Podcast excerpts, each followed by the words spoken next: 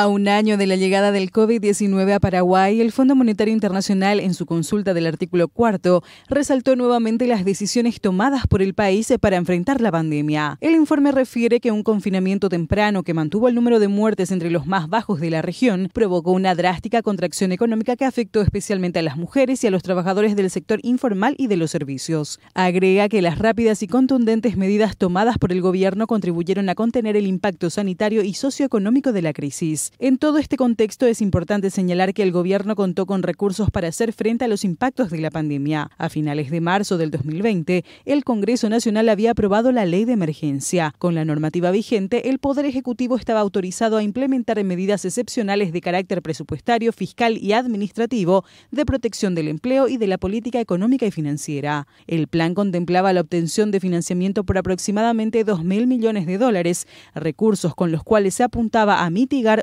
disminuir las consecuencias de la pandemia, fortalecer el sistema de salud, proteger el empleo y evitar el corte de la cadena de pagos. A casi un año de la implementación de la normativa, los números dan cuenta de un nivel de ejecución total del 81%. Entre las áreas de asistencia, salud presenta el menor nivel de utilización de fondos con el 42%. Desde la consultora MF Economía remarcan que parte importante de la recuperación económica en todos los sectores, principalmente los más afectados por la pandemia, se encuentra en la política y estrategia de vacunación a ser implementadas por el Paraguay.